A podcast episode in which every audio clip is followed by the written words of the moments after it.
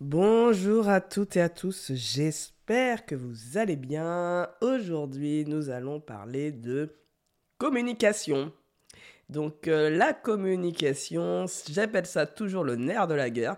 Et je sais que si on maîtrise la communication, on est vraiment le roi du pétrole parce que ce n'est pas facile. Ça nécessite de se connaître soi déjà et de comprendre l'autre. Donc c'est quelque chose de compliqué, qu'on prend pas suffisamment de temps en général, on n'y consacre pas beaucoup de temps, surtout quand on est manager et qu'on a une tonne de choses à faire. Or, il est important de développer des compétences sur, euh, sur la communication pour être un meilleur manager. Donc, je vous invite à rester dans cet épisode puisque je vais expliquer comment on adapte sa communication à chaque collaborateur et surtout en introduction pourquoi c'est important pour vous donner du sens à tout ça. A tout de suite. Bonjour à toutes et à tous, je m'appelle Fabienne Multor, je suis coach pro perso pour les dirigeants d'entreprise après avoir été manager pendant 13 ans chez L'Oréal. Vous découvrirez dans ce podcast des expériences de manager, bonnes et mauvaises, ainsi que des conseils qui vous permettront de dire un jour, je l'espère, je suis manager et je le vis bien. Aucune langue de bois et beaucoup d'humour dans ce podcast car le management peut être sérieux et fun. Je vous souhaite une très belle écoute.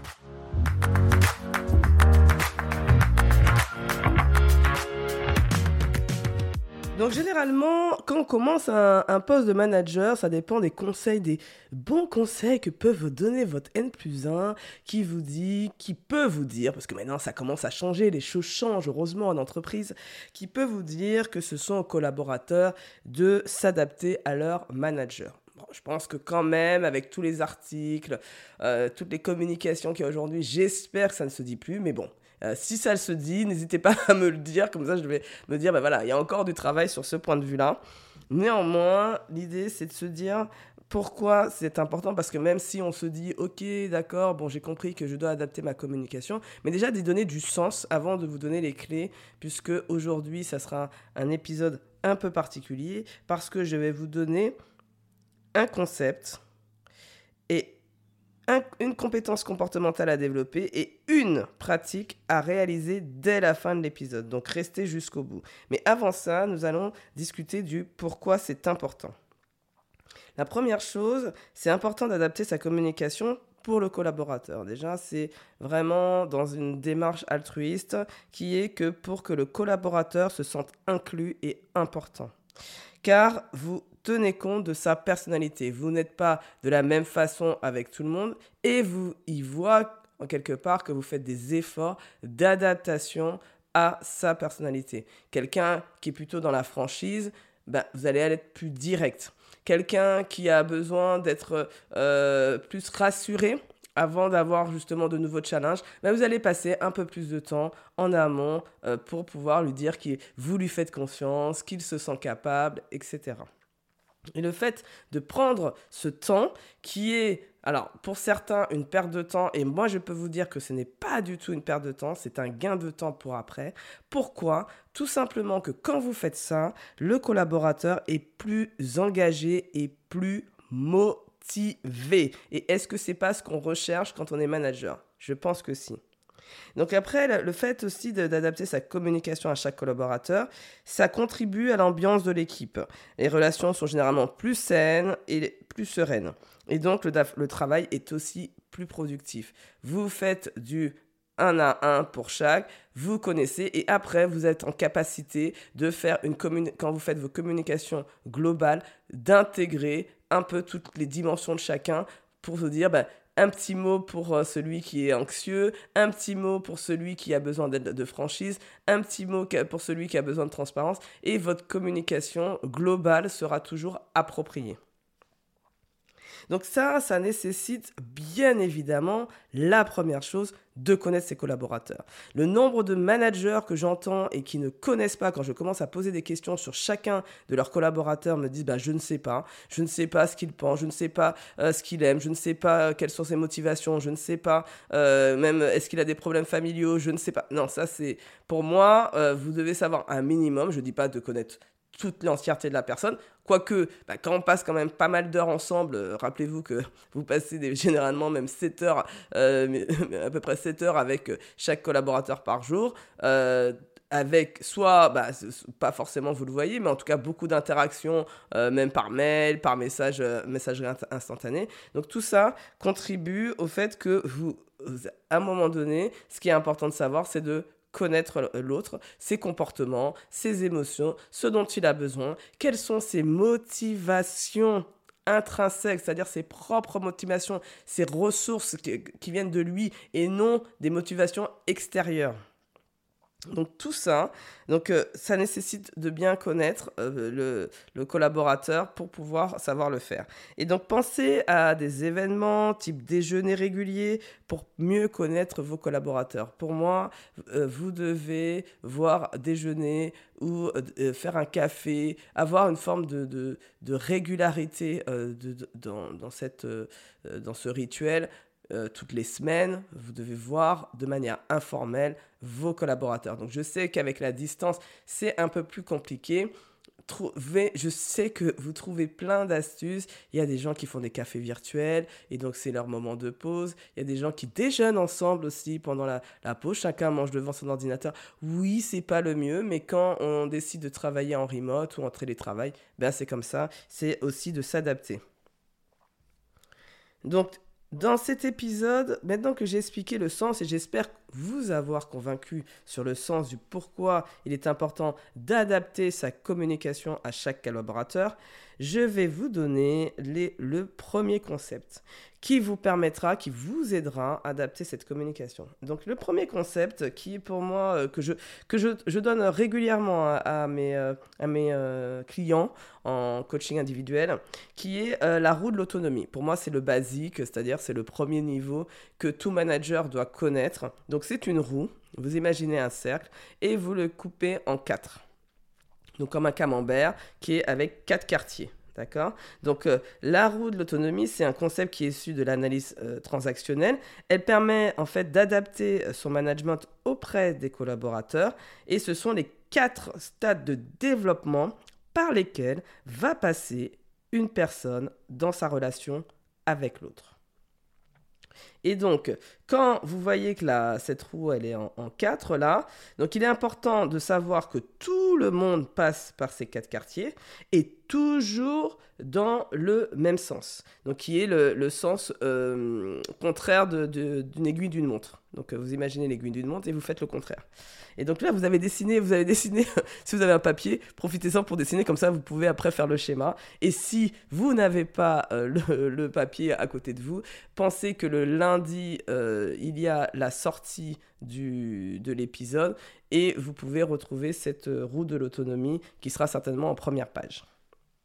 Donc là, on passe, on se dit que chacun passe par chaque quartier et ce qui peut changer, c'est pas de, euh, on squeeze aucun quartier, d'accord? On passe forcément par euh, chacun, mais par contre, il y, a des collaborateurs qui peuvent aller plus vite que d'autres euh, sur, sur pour passer de l'un à l'autre des quartiers. Donc maintenant, je vais passer à la description de chacun des quartiers. Donc, vous imaginez toujours votre cercle, vous êtes en haut à gauche. Et donc là, vous écrivez que c'est le degré zéro qui est le niveau de dépendance. Donc là, c'est généralement quand nous débutons dans un poste. À ce stade, le collaborateur a besoin d'être pris en charge et d'apprendre.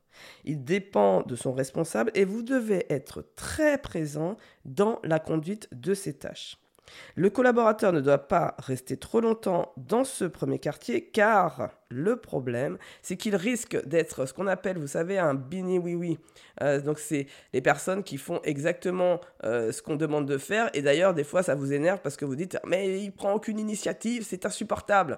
Donc c'est probablement qu'il est resté encore dans ce stade zéro et donc vous êtes vous, manager, responsable d'accompagner gentiment ce collaborateur de la dépendance au quartier qui est juste en dessous, qui est le second quartier qu'on appelle le degré 1 et la contre-dépendance. Donc là, le, le collaborateur commence à prendre de l'assurance. Il commence aussi quelque chose que vous n'aimez pas forcément les managers. Il commence à ne pas être d'accord avec vous et à vous, à vous contredire. Car en fait, il a besoin de votre parole pour construire sa propre parole. Donc ne le prenez pas personnellement. Ce n'est pas vous, c'est que simplement il a besoin de vous pour pouvoir s'affirmer, prendre de l'assurance et construire sa propre opinion, ses propres, euh, ses propres convictions.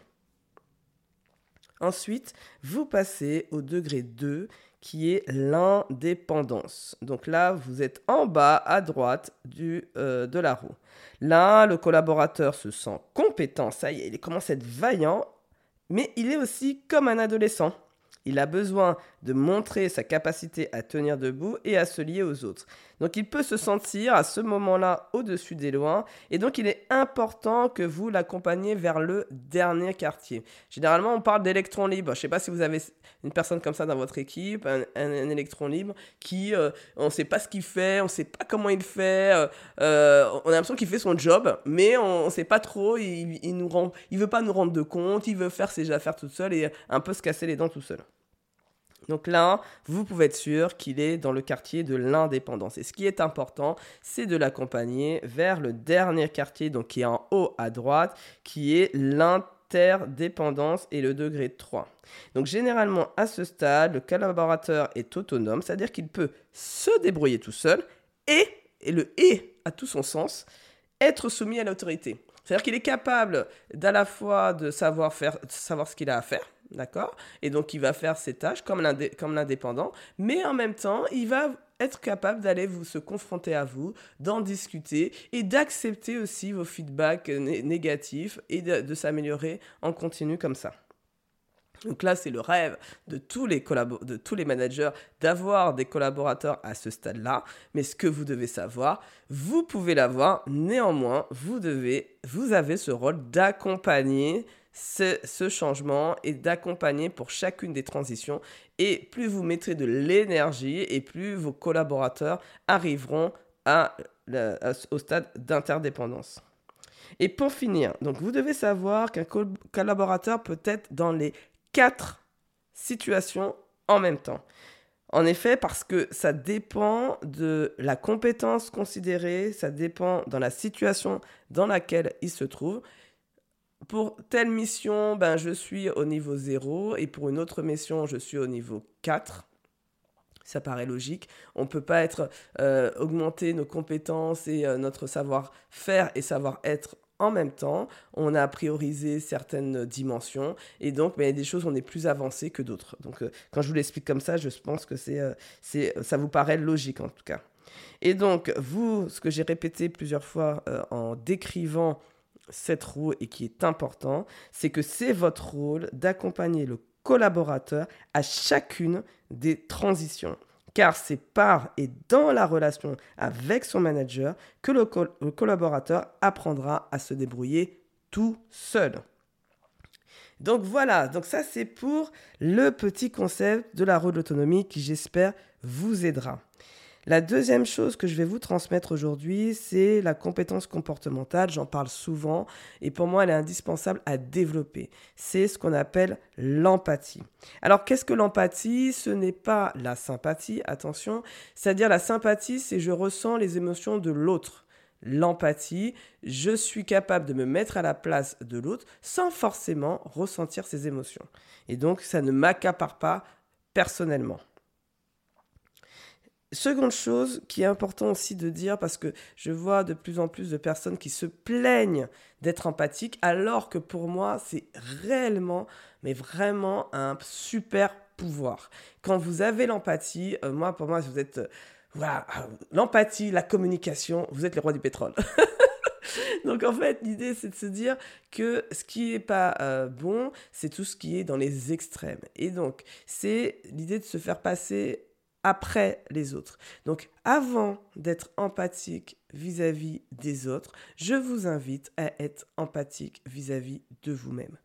Soyez empathique d'abord vis-à-vis de vous et après, vous serez en capacité d'aider les autres. Et donc, la, dernière chose que j'ai envie de rajouter aussi sur l'empathie, c'est que j'ai vu un article dans le magazine Forbes qui date de mars 2022 où il dit que l'empathie est la compétence de leadership la plus importante selon les recherches. Donc, je pense que, bon, il y a quand même tous les signaux vous font dire que c'est quelque chose de positif.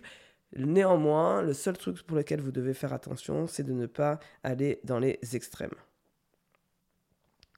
Donc on voit, euh, donc dans toutes ces études-là, on voit que ça génère des résultats commerciaux significatifs, que ça améliore aussi euh, la gestion du stress dans les équipes. Et Dieu seul sait comme on en a besoin aujourd'hui, puisqu'on a beaucoup de sources de stress. Donc euh, un manager empathique, ça contribue à, diminuer le stress dans l'équipe, à avoir une meilleure ambiance, à améliorer les résultats, parce que vous êtes aussi dans une relation gagnant-gagnant. Alors, comment développer votre empathie? Vous allez dire, oui, mais moi, je suis pas empathique. Euh, tu parles des super euh, empathiques qui ont de la chance, et moi, qui ne suis pas, comment je fais? Ben, c'est une compétence comportementale, donc un savoir-être. Donc, ça veut dire que ça prend plus de temps qu'une compétence technique. Néanmoins, c'est possible. Donc déjà, euh, il y a des petites choses à faire euh, pour aller vers, euh, cette utilisation de l'empathie. C'est de commencer à vous mettre à la place de l'autre sans le juger. Le nombre de fois où j'entends des personnes qui se mettent à la place de l'autre, mais dans le jugement, ça vous altère complètement. C'est-à-dire que vous êtes dans les biais, euh, euh, vous ne vous ne mettez pas à la place de l'autre. Donc enlevez tout jugement. Donc ça, c'est déjà une partie d'éducation. Hein. Si vous êtes dans une éducation, vous, vous êtes tout le temps dans le jugement, bah, ça va être un peu plus compliqué. Mais déjà, euh, essayez d'essuyer, d'effacer vos lunettes et d'être pas dans le jugement, de dire que la personne, de, l'accepter comme elle est en fait, en quelque part, de ne pas être dans ah mais il est comme il est comme ça. Oui, il est comme ci. Et alors peut-être qu'il est comme ça parce que euh, c'est la situation, parce que c'est l'environnement, parce que c'est une période de sa vie. Ça ne définit pas une personne la façon de, se comporter euh, indéfiniment, puisqu'on sait qu'on peut changer. Donc là, l'idée, c'est de se dire, déjà, vous, dans votre tête, de ne pas, euh, quand vous rentrez en interaction avec un collaborateur, de ne pas être dans le jugement et de vous mettre à la place de l'autre. Et évitez de dire justement dans vos pensées, si, j'étais à sa place, je ferais comme ça. Parce que vous n'êtes pas à sa place. Vous n'êtes pas à sa place. Donc vous, vous n'avez pas eu son vécu, vous ne connaissez pas son histoire, vous ne savez pas quelles sont ses pensées. C'est impossible en fait de le savoir. Même un coach qui, euh, qui accompagne pendant un an un, un, client ne sait pas en fait qu'il découvre tous les jours, et c'est ça qui est magique, tous les jours il découvre un peu plus sur cette personne sans jamais vraiment la connaître. Mais donc par quoi on remplace dans ces cas-là Mais dites plutôt parce que je sais qu'il est comme ça, je pense qu'il a besoin de ça. Mais déjà, ça c'est un premier pas.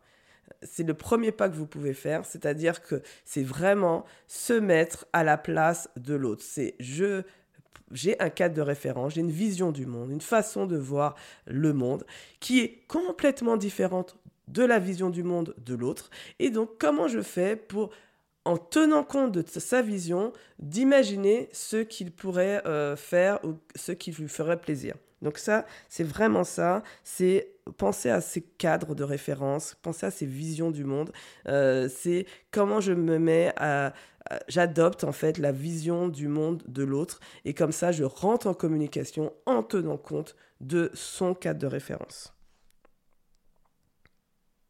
Et si vous hésitez parce que vous dites, mais je vois vraiment pas, j'observe, je regarde, et malgré ça, je n'arrive pas à comprendre, je, ne rentre pas en, relation euh, avec, cette personne-là, eh bien à ce moment-là, vous posez des questions. Vous posez des questions parce que vous ne savez pas. Donc vous ne savez pas ce qu'elle pense, vous ne savez pas ce qu'elle veut. Eh ben, il n'y a pas 10 000 solutions que de poser des questions euh, à la personne, au collaborateur. Ainsi, on arrive légèrement et facilement à la pratique activable dès demain que je voulais vous livrer dans cet épisode. L'idée, c'est que c'est tout à fait en lien avec ce que je viens d'expliquer. À chaque fois qu'un collaborateur vient vous voir, demandez-vous, une simple question très courte que vous pouvez retenir, c'est quel est son besoin? Très simple, hein. Elle a l'air d'une simplicité cette phrase et ô combien difficile. Parce que ça veut dire derrière que j'enlève euh, mes façons de penser, j'enlève euh, mes a priori, j'enlève mes jugements, j'enlève ce que j'aurais fait moi, j'enlève tout ça et je me concentre uniquement sur l'autre en me disant ok, de quoi a-t-il besoin? Parce que ce qui se passe régulièrement et qui fait justement qu'il y ait des tensions entre le manager et le collaborateur. C'est que le collaborateur, il vient vous voir et il vous demande quelque chose et c'est pas la vraie demande. C'est-à-dire que plutôt que de demander, euh, alors des fois c'est parce que c'est dans son inconscient et donc il ne sait pas. Donc ça, c'est, ça, arrive, on va dire 80% du fois, 80% pardon des fois, et puis des fois c'est euh, simplement parce qu'il n'ose pas. Il n'ose pas demander parce qu'il a peur, euh, soit de vous, ou de votre réaction, ou même de, parce que ça lui demande lui-même beaucoup d'énergie, de demander ce genre d'aide. Voilà, parce qu'il n'a pas de demander de l'aide, par exemple. Ça peut être compliqué pour lui. Donc ça, c'est... Pensez-y. À chaque fois qu'un collaborateur vous demande, est-ce que c'est sa vraie demande? Et de quoi a véritablement euh, besoin le collaborateur. Je donne un exemple très concret. Souvent, quand un collaborateur vient vous demander de l'aide, il va pas le demander est-ce que tu peux me demander, est-ce que j'ai besoin d'aide? Il va dire voilà, j'ai ce dossier chaud, je sais pas comment faire, c'est le bazar, c'est n'importe quoi, etc. Et puis l'autre, il, est, il fait pas ci. Et donc, en fait, il met la responsabilité sur les autres sans prendre lui-même sa part de responsabilité sur l'environnement, sur, euh, sur euh, un autre collaborateur. Déjà, là, si vous vous posez la question quel est son besoin, probablement que vous, allez répondre, euh, si vous ne vous posez pas pardon, la question, vous allez répondre du tac au tac, bah, t'as qu'à faire ci, tu fais ça, et puis tu dis à l'autre de faire ci, etc. En fin de compte, c'est peut-être pas du tout ça son besoin. Ça peut être simplement qu'il avait besoin de, bah, qu'il en avait euh, gros sous la patate, émotionnellement parlant, il avait besoin de se livrer à quelqu'un, et donc vous êtes euh, son manager et c'est à vous qui se livre. Ça peut être ça. Ça peut être aussi qu'il ait besoin d'être euh, sorti justement de sa roue et qu'il a besoin d'en sortir. Donc, euh, comment vous posez des questions à cette personne-là pour qu'elle puisse trouver ses propres solutions? Euh, et, et, en fait, si vous lui demandez pas, et que vous répondez du tac au tac, ben vous, allez souvent tomber à côté de la plaque. Donc l'objectif, c'est vraiment déjà de comprendre c'est quoi qu'il veut euh, vraiment, euh, ce dont il a besoin, et en fonction de ça, vous, vous, apportez l'aide dont il a besoin et pas ce que vous pensez qui est important pour lui. Déjà, faites ça, c'est déjà un grand, grand pas dans le management. Et surtout, n'oubliez pas que euh, les paroles dit, c'est bien, mais l'observation du non-verbal, euh, pour moi, est hyper important. Il y a, ça peut passer sur le ton de la voix, la posture, et donc apprenez à observer plutôt qu'à écouter. Avec les visios aujourd'hui, je trouve que ça manque. Les gens acceptent aujourd'hui de faire des des conférences euh, sans la vidéo. Euh, moi, je suis incapable aujourd'hui, si je ne connais pas un client, de faire un coaching sans le voir. Au bout de certains mois, je peux, s'il y a vraiment une contrainte, le faire par téléphone. Mais sincèrement, je perds énormément d'informations quand j'ai pas la visioconférence. Et en plus, j'ai que le haut du corps. Euh, parce que quand on a physiquement les jambes, on récupère aussi l'énergie. On voit plein d'autres choses qu'on perd quand on est à distance. Mais si on enlève en plus la caméra, alors là, c'est le pompon de la pomponnette. Hein. Donc, moi, je vous invite, euh, manager, même si c'est pas forcément confortable, de demander à ce que la visio et le pourquoi, en fait, que la visio est importante. Donc, euh, je suis arrivé au terme de cet épisode qui est un peu plus long, mais je vous ai donné trois choses. Hein. Euh, il y a eu déjà la il y a déjà eu, euh, pardon, je perds euh, un peu mes mots, le concept sur la roue d'autonomie que je vous ai décrit, donc c'est quand même pas mal. Je vous ai donné une compétence comportementale qui est un peu liée avec la pratique, mais quand même, j'ai quand même pris le temps de vous décrire l'empathie. Et ensuite, je vous ai donné effectivement un, euh, une pratique qui est de vous demander à chaque fois que quelqu'un vient vous voir, quel est son besoin. J'espère en tout cas que cet épisode vous a plu. N'hésitez pas à me mettre un 5 étoiles sur Apple Podcast et maintenant aussi, vous pouvez mettre sur Spotify une notation. Et pour moi, le plus beau cadeau, ce serait même pas ces notations-là, ce serait de transmettre ce podcast à un de vos proches, un collaborateur, quelqu'un de votre entourage que vous connaissez, qui est manager et qui peut être en difficulté. Si chacun fait ça, moi, ça va m'aider énormément. Donc, je vous souhaite une très belle fin de journée et je vous dis à très vite. Si cet épisode vous a plu, je vous remercie de me le faire savoir avec un 5 étoiles. Cela m'encouragera énormément. Je compte sur vous pour partager ce podcast à vos collègues, amis managers ou dirigeants d'entreprise. Dernier point, vous connaissez des dirigeants authentiques et bienveillants que vous aimeriez mettre en avant Proposez-moi, s'il vous plaît, leur nom via mon site internet.